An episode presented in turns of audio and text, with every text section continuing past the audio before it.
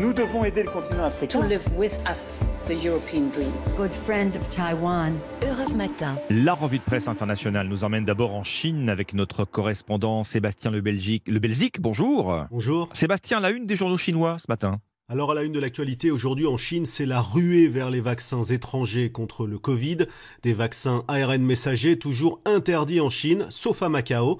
La capitale des casinos, surnommée l'enfer du jeu, est devenue l'Eldorado pour ceux qui veulent se protéger du Covid, constate le magazine économique Caixin, qui a interrogé de nombreux touristes chinois sur place. Ils font le voyage juste pour se faire vacciner, entre 170 et 210 euros l'injection.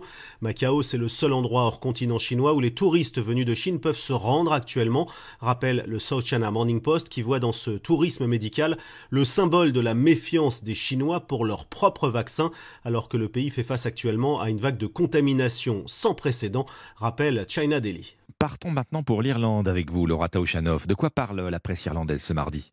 Eh bien, du nouveau Premier ministre et surtout des coulisses de son élection. On prend presque les mêmes et on recommence. Voilà le titre en une de l'Irish Times. À mi-mandat, l'ancien Premier ministre Michel Martin vient de céder la place au vice-premier ministre Léo Varadkar. Alors, rien de surprenant, hein, ce jeu de chaise musicale a été décidé aux dernières élections. The Independent rappelle les coulisses de cette coalition inédite.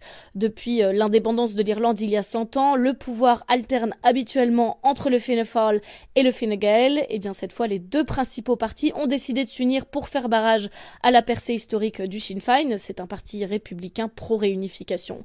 Léo Varadkar, un médecin gay et fils d'un immigré indien, incarne le nouveau visage de l'Irlande, souligne The Examiner.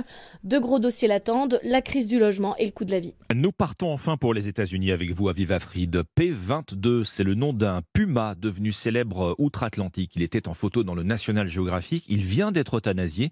Une nouvelle vécue comme un drame dans toute la Californie. Oui, le New York Times titre sobrement P22, le puma star de Los Angeles est mort. Euh, le Los Angeles Times, lui, précise que l'animal qui vivait dans le plus grand parc de la ville californienne a été euthanasié euh, en raison de problèmes de santé et après avoir sans doute été heurté par une voiture. CNN rappelle que P22, qui allait avoir 12 ans, était devenu célèbre en 2013 après la publication d'une photo le montrant devant le signe Hollywood et qu'il avait son propre Instagram. Le quotidien USA Today souligne que cette célébrité avait permis de lever 90 millions de dollars pour construire une passerelle au-dessus de l'autoroute pour les animaux sauvages de Los Angeles. P22 était très aimé des Angelenos, comme le rapporte la chaîne de télé locale Katie Five, qui a suivi la marche organisée en l'honneur du puma décédé, rassemblant des dizaines de fans en pleurs. Merci à Viva merci à nos correspondants.